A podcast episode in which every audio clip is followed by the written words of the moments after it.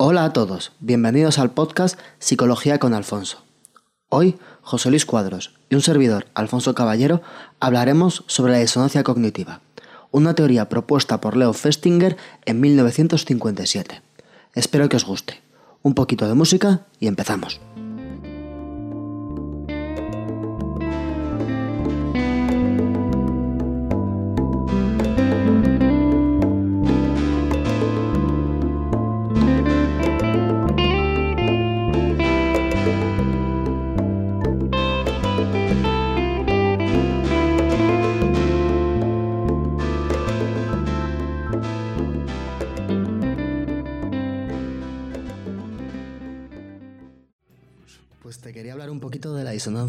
Cognitiva. Disonancia cognitiva. La disonancia cognitiva, que es una teoría de Leo Festinger que tiene bastantes resultados experimentales, que fue hecha ya por el 1957. Normalmente en psicología se estudia dentro de la psicología social, pero más o menos nos da una explicación de cómo funcionamos en algunas cosas o cómo argumentamos algunas cosas que hacemos.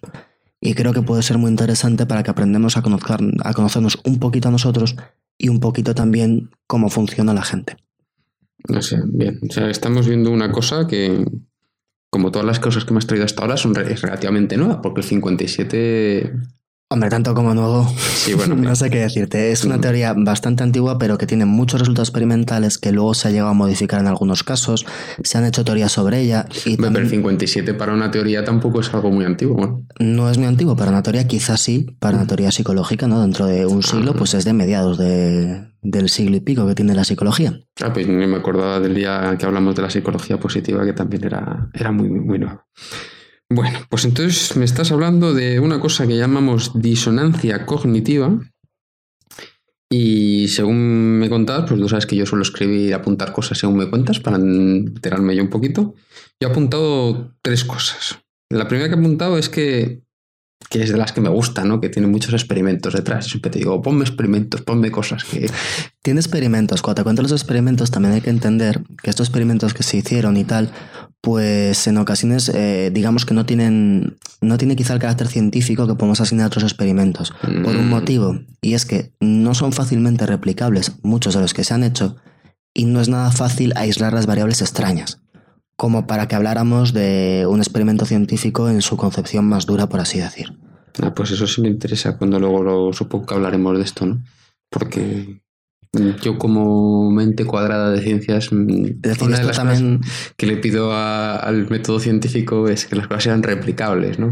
Claro, esto es muy complicado de replicar. No obstante, para, para ser una teoría dentro de la psicología, eh, está bastante estudiada, está bastante experimentada y es bastante claro que los resultados son relativamente correctos. No deja, no obstante, de ser una teoría. Entonces, eh, otra cosa que apuntas, psicología social. Se suele estudiar dentro de la psicología social porque influye en esto que vamos a hablar la opinión que uno encuentra en los demás respecto a la propia opinión de uno sobre un tema o la actuación de uno sobre un tema. Entonces, por eso se suele estudiar ahí. No deja de ser algo que hacen las personas, es decir, es una cosa personal, pero que en ocasiones parte del entorno que rodea a la persona. Por eso se suele estudiar la psicología social. Y lo último que he apuntado quizás es lo más importante, ¿no? Y es que, como yo no tengo ni idea de lo que es disonancia cognitiva, eh, pero lo que sí veo es que me dices que nos puede ayudar a entender cómo argumentamos, cómo pensamos. ¿Esto por qué es? cómo tenemos opiniones o cómo cambiamos de opinión. Aquí en Ah. cualquier caso, ¿vale? Cuando hablamos de disonancia cognitiva, en realidad podríamos hablar incluso de discrepancia o podríamos hablar de que dos cosas no están coherentes una con la otra. Lo que pasa es que tenemos que, lo llamamos disonancia porque nos estamos refiriendo a un nivel motivacional, es decir, cuando una cosa no encaja con otra, entonces va a surgir un sentimiento, una motivación a la hora de cambiarla. En cualquier caso, cuando hablamos aquí de cognición, Hablamos de cualquier conocimiento que una persona tiene sobre eh, su psicología, sobre el medio, sobre las personas, una opinión, cualquier cosa. Ni siquiera hace falta que la opinión sea real o que sea fundada. Con que la persona lo tenga, vale para que entre dentro de esta teoría o que pueda ser una disonancia cognitiva. Pero entonces, ¿que es una parte de la psicología que estudia cómo cambiamos de opinión? ¿O cómo formamos las opiniones? ¿O cómo hacer que los demás cambien de opinión? Eh, pues estudia un poco todo esto, claro. De todas formas, si quieres, te cuento el experimento. Sí. Te pregunto qué consecuencias extraes tú sobre el experimento, Mm. qué crees que va a pasar después del experimento y luego discutimos un poco lo que viene a ser la teoría en sí. Vale, Y, y nos defines lo que es la Por supuesto. cognitiva después del experimento. ¿no? Después del experimento. Muy bien, pues cuéntame, cuéntame. El experimento es bastante sencillo, pero no deja de ser ingenioso, ¿vale? Lo que hizo Leo Festinger fue coger tres grupos distintos de estudiantes. Digamos que dos grupos eran experimentales y un grupo era simplemente eh, de control. Ah, y a los tres grupos lo que les hizo hacer fue una tarea muy pesada, es decir, una tarea aburrida. Y además durante un buen tiempo. A lo mejor estuvo una hora, una hora y media, no exactamente, haciendo una tarea que era muy pesada, es decir, que ninguna persona podía considerar a priori divertida. ¿De acuerdo? De acuerdo. Entonces, después de haber hecho durante, pongamos, una hora y media el experimento con estos tres grupos, es donde realmente comenzaba el experimento. A uno de los grupos lo que hizo fue decirles, mira, nos ha fallado uno de los experimentadores y necesito reclutar a más personas para continuar con el experimento. Esto es lo que normalmente haría el experimentador que ha faltado. ¿No podrías tú ir a buscar a gente y preguntarles si pueden hacer el experimento? Les dices que no es muy aburrido. Cuéntales, por favor, que, que merece la pena hacerlo, que no es una cosa horrible, para que vengan para acá. O sea, pedían que reclutasen a gente para ser como ellos o para ser experimentados. Para ser como ellos, para hacer otra vez el aburrido experimento que acababan de hacer. Vale. O sea, Vale. Es decir, yo cojo a tres personas, les hago pasar una hora y media muy, muy aburrida. Y ahora busca Y luego les llama digo- a tus amigos. Ahora que vengan más. vale. ¿Vale? Entonces, los tres grupos al grupo de control simplemente le dijeron esto. ¿Vale? Luego, al primer grupo experimental, lo que hicieron fue decir, mira, por cada persona que traigas te doy un dólar.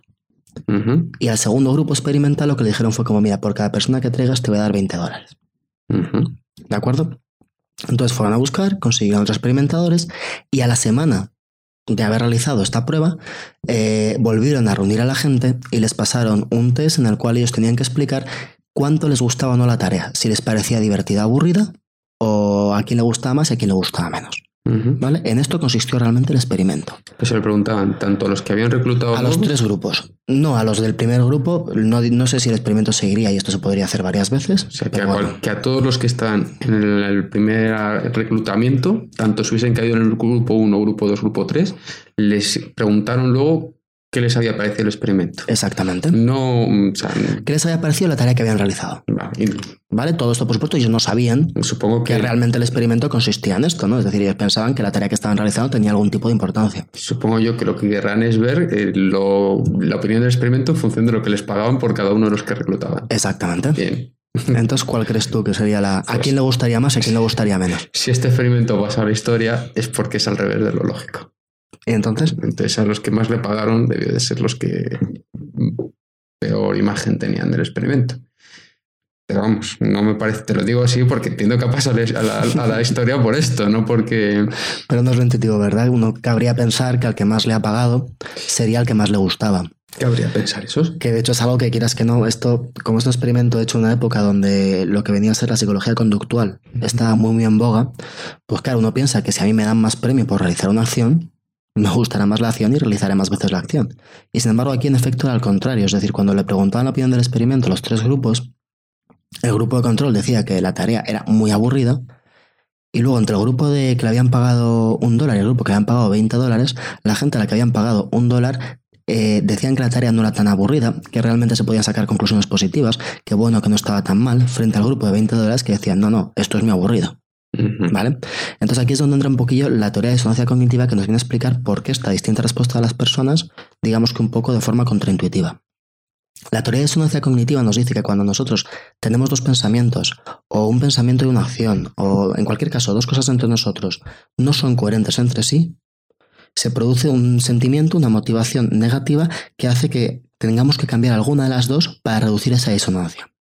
Esta disonancia, que insisto, es algo motivacional, es decir, esto no es una cosa, la- esta disonancia no es una cosa de que yo, objetivamente, vea que, pues mira, yo racionalmente pienso que esto y esto no está junto, así que voy a cambiar una de las dos porque así seré más coherente. No, es simplemente que uno sufre un malestar, este malestar que nos impulsa a hacer un cambio es lo que llamamos la disonancia cognitiva. No es algo pensado ni premeditado. No es una cosa racional, digamos, ¿no? sino que simplemente tenemos esto y tendemos a hacerlo.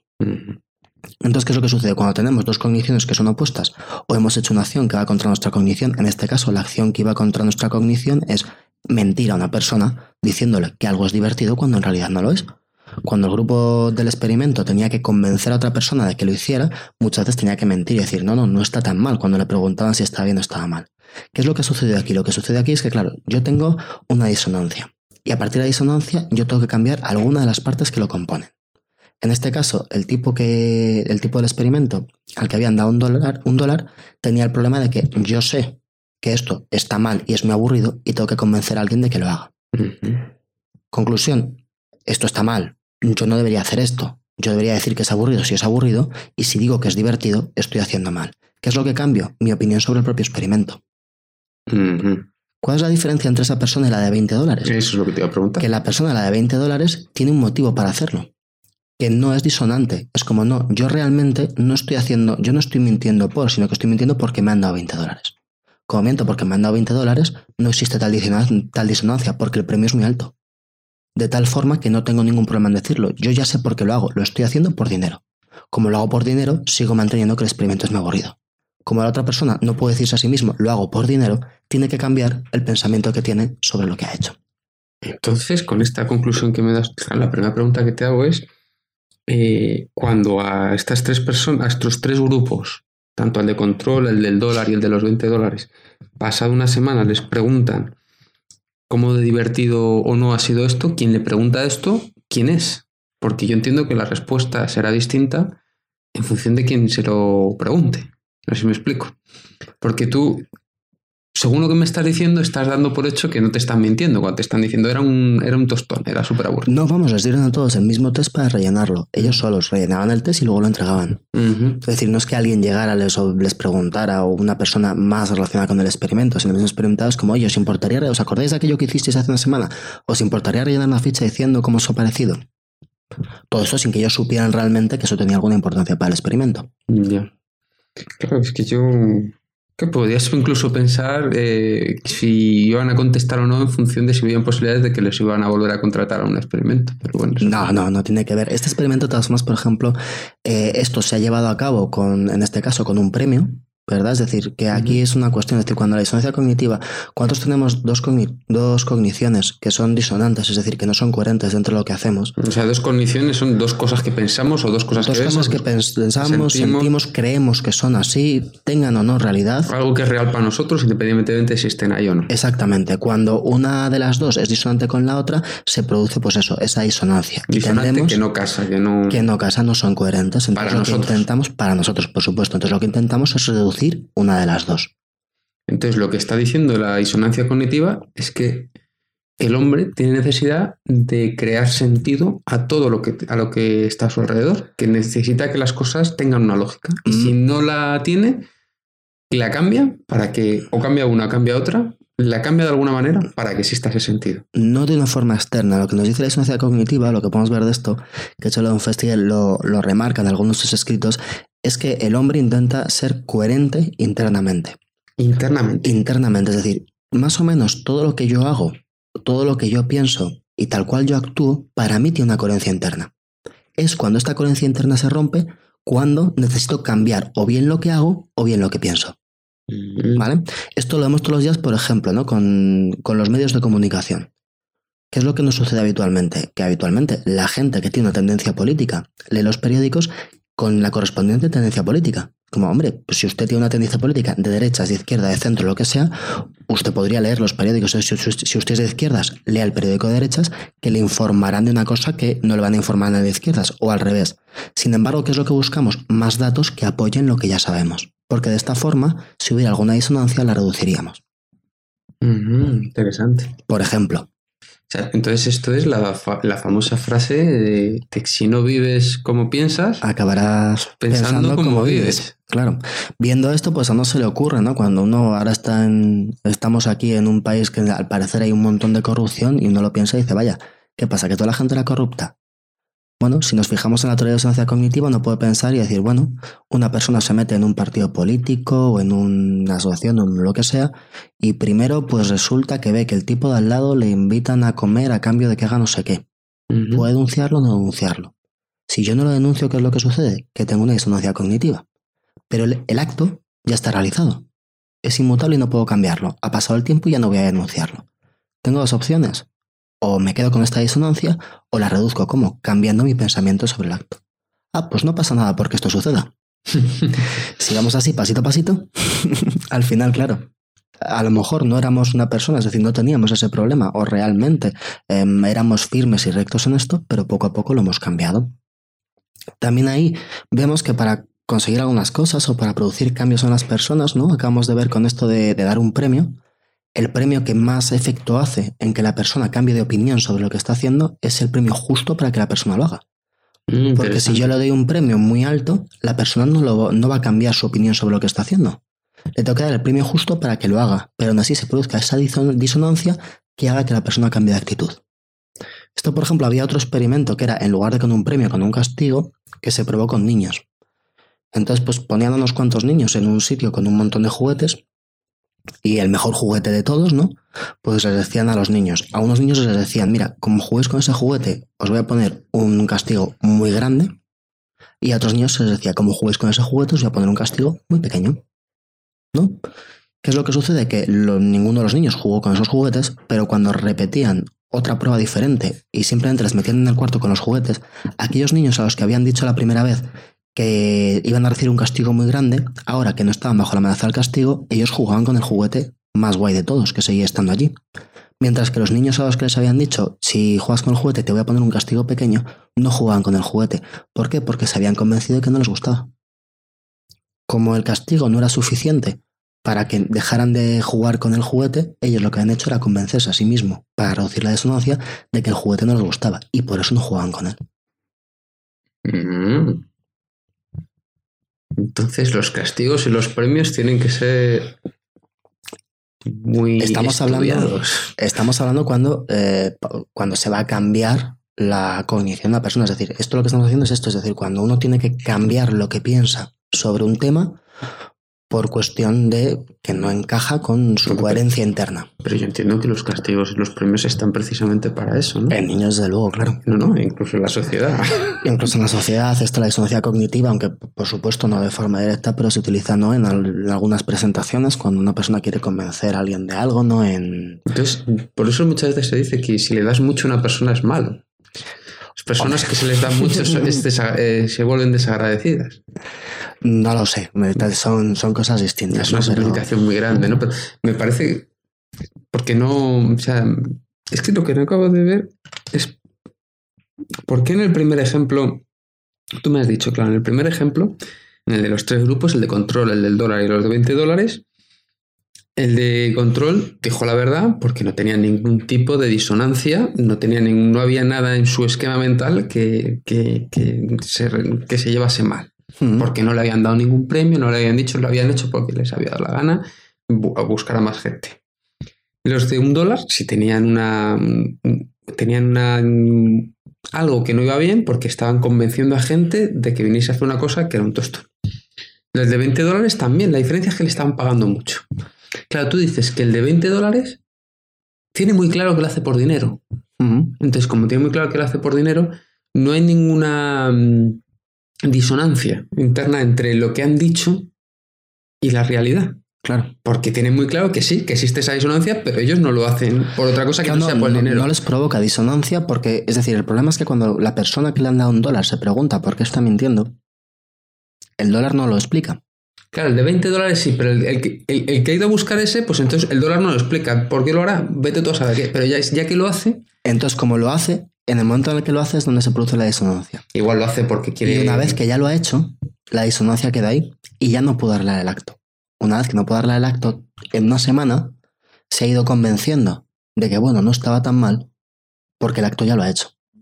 Esto es muchas veces lo que sucede con estas cosas de la disonancia cognitiva. Una vez que se ha hecho el acto, es decir, si yo tengo una, disonancia, por ejemplo, siempre hay una disonancia cognitiva cuando alguien compra algo. Porque cuando alguien compra algo, tiene una opción y tiene otras opciones. Y siempre todas las opciones cuando uno va a comprar lo que sea, un coche, un ordenador, un lo que sea, tienes uno por el dinero que tú vas a comprar, otro por un dinero muy parecido, y uno tiene unas cosas buenas y unas cosas malas, y otro tiene sus cosas buenas y sus cosas malas. Entonces, una vez que uno hace la compra, pues resulta que aparece una disonancia. ¿Por qué? Porque no sabe si ha acertado con la compra. Evidentemente, si te compras unos calcetines no tendrá la misma disonancia que si te compras un coche o una casa. Pero aparece esa disonancia. ¿Y qué es lo que hace la persona? Lo que hace la persona es, puede hacer varias cosas, pero lo que hace habitualmente es pues, potenciar las cosas positivas de lo que ha comprado y aumentar las cosas negativas de lo que no ha comprado.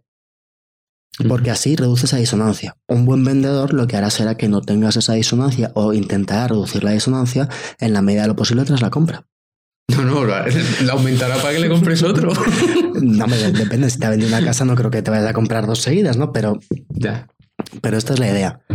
Entonces, claro, cuando la disonancia se da simplemente entre una forma de pensar y una forma de actuar y yo puedo cambiarla, pues bueno, tengo las dos opciones, ¿verdad?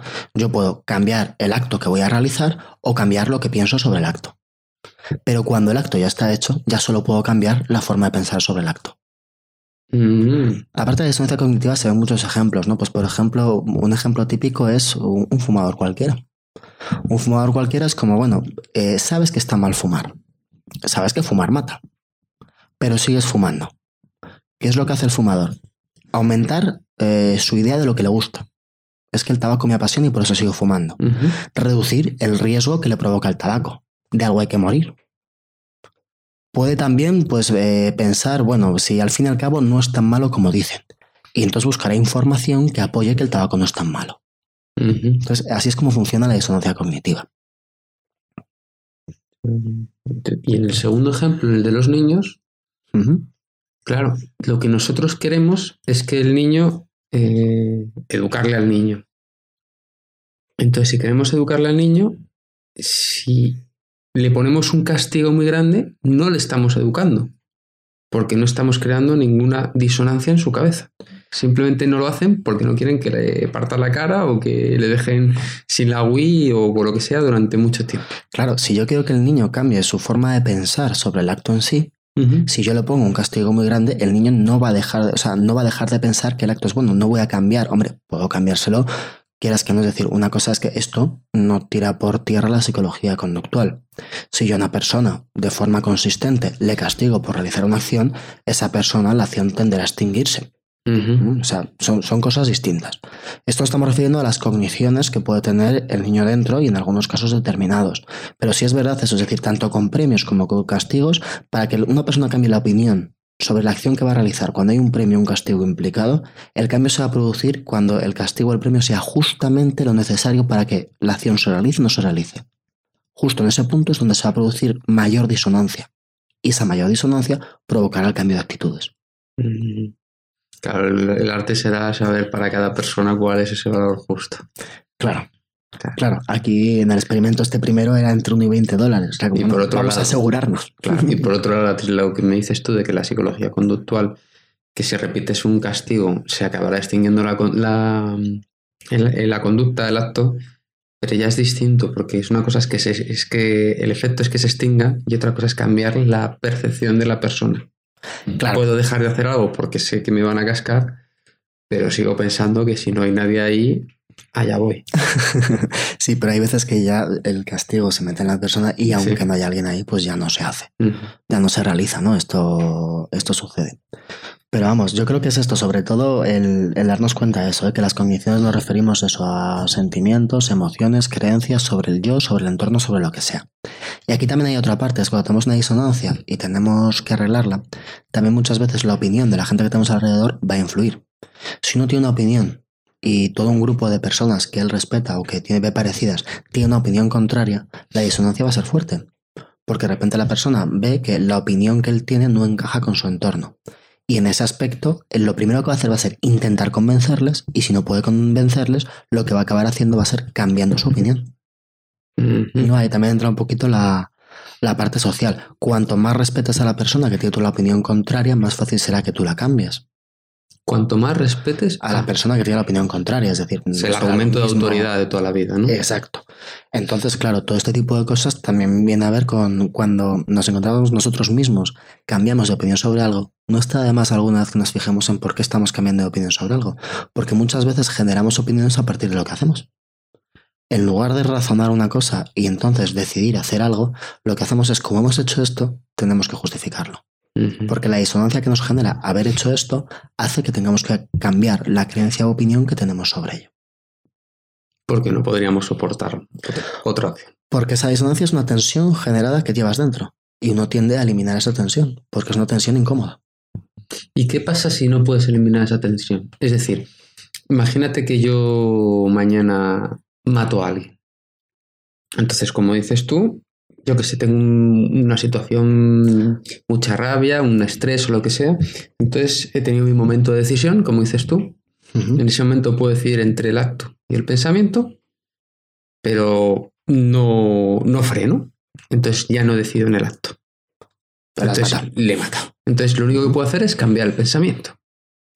Pero puede ser que el hecho de cambiar ese pensamiento provoque mayores disonancias en mí, quizá porque he matado a alguien y soy una persona eh, profundamente creyente y considero que me voy a ir al infierno o considero que soy un... y yo no puedo eh, cambiar ese, ese pensamiento.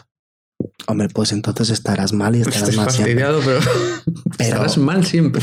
Hombre, si no puedes decir claro. Es, que eh, o sea, la, la, trampa en la que te quiero meter yo. O sea, yo he visto la, trampa de, de, esto. Yo lo llamo trampa, ¿no? Es que el tiempo pasa y como ha pasado el tiempo, muchas veces has actuado no actuando o ha sucedido algo. Y una vez que ha sucedido ese algo, no te quedan más narices que cambiar tu pensamiento. Exacto. Porque si no, vas a tener que convivir todo el resto de tu vida con tu disonancia cognitiva. Porque no vas a verte coherente y necesitas tener ese grado de coherencia interna. Entonces yo la situación en la que te, mm, que te estoy mm, describiendo me parece perfectamente posible y que le habrá pasado a muchas personas en su vida, que hacen dos cosas que le llevan a una disonancia en la que lo único que pueden hacer es cambiar su pensamiento. Pero cambiar cualquiera de esos dos pensamientos le produce una disonancia mayor. Yo de todas formas me imagino que si el día después de cometer un asesinato tú preguntas a una persona, eh, muchas veces te va a decir, es que se lo merecía. Cuando es un asesinato hecho, ¿no? Digamos, de una forma rabiosa, un ataque de lo que sea, de alguna forma luego resulta que la se lo merecía. Evidentemente la persona sabe que nadie merece. O sea, nadie merece morir. Y mucho menos que alguien le mate. Sin embargo, no me resulta tan extraño que el día siguiente fue como, es que mira hasta qué punto me hartó, ¿eh? es que, claro, yo al final mira cómo estaba, es que se lo merecía por lo que ha hecho, es que todo esto no son nada más que una, es decir, un apoyo cognitivo a lo que yo he hecho. Es decir, eh, en efecto, no un montón, un crimen pasional. Es que se me lo decía porque me lo por lo que me ha hecho. Pues dudo mucho que por lo que haya hecho esa persona merezca que tú le mates. Sin embargo, ese pensamiento, ¿verdad? No, no nos resulta tan extraño. ¿Y qué conclusiones saca la psicología de esto? O sea, la, Sí, la disonancia cognitiva. Cuéntame más, cuéntame más cosas. no, es mucho más decir, esto eh, está un poco más desarrollada, ¿no? Miramos qué elementos generan disonancia o no, pero más o menos esta es eh, la base, ¿no? A partir de esto, pues se modela un poco, ¿no? Cuando tenemos varias cosas que son disonantes, pues la disonancia va a ser mayor cuanto más elementos haya dentro del sistema que estemos considerando, porque muchas veces no es simplemente una acción, eh, y un pensamiento lo que están disonando, ¿no? Sino que de repente tengo un montón de pensamientos o acciones que me veo forzado a hacer y los que vienen a su lado y a ver cuál genera más discrepancia, el que genera más discrepancia será el que cambie, el que me resulte más fácil de cambiar será finalmente el, el que pierda, ¿no? Es decir, si yo puedo cambiar el acto, pues a lo mejor cambio el acto. Si tengo que cambiar el pensamiento, cambio el pensamiento. Esto luego está desarrollado, pero básicamente es esto. ¿Dónde queda la, la moralidad? bueno, claro. Vamos a ver, yo creo que todo esto... Te quiero decir desde luego. Si, lo veo muy intuitivo y me lo creo, pero al final, quien, dicta nuestros pensamientos y nuestros actos. Dentro de nuestra coherencia, ahí está nuestra moral, nuestra ética. Es decir, yo me siento coherente si yo pienso que tengo pues unas creencias, unos pensamientos sobre yo quién soy, cómo quiero comportarme, cómo quiero que sean las cosas. Esos pensamientos, esas creencias son las que pueden entrar en disonancia con mis actos o con cosas que digo o con otras cosas que pienso. Es ahí donde realmente está entrando. Es decir, esto es a partir de lo que internamente uno piensa, está dentro de lo privado. Es decir, la disonancia se genera en eso, cuando una persona siente que está siendo contradictoria en dos aspectos. Ahí es donde entra la moral de cada uno. Hay gente que bajo el mismo acto no siente que, que exista esa discrepancia. Con lo cual, pues simplemente no tendrá ese pensamiento. ¿Os ha gustado entonces? Sí, sí.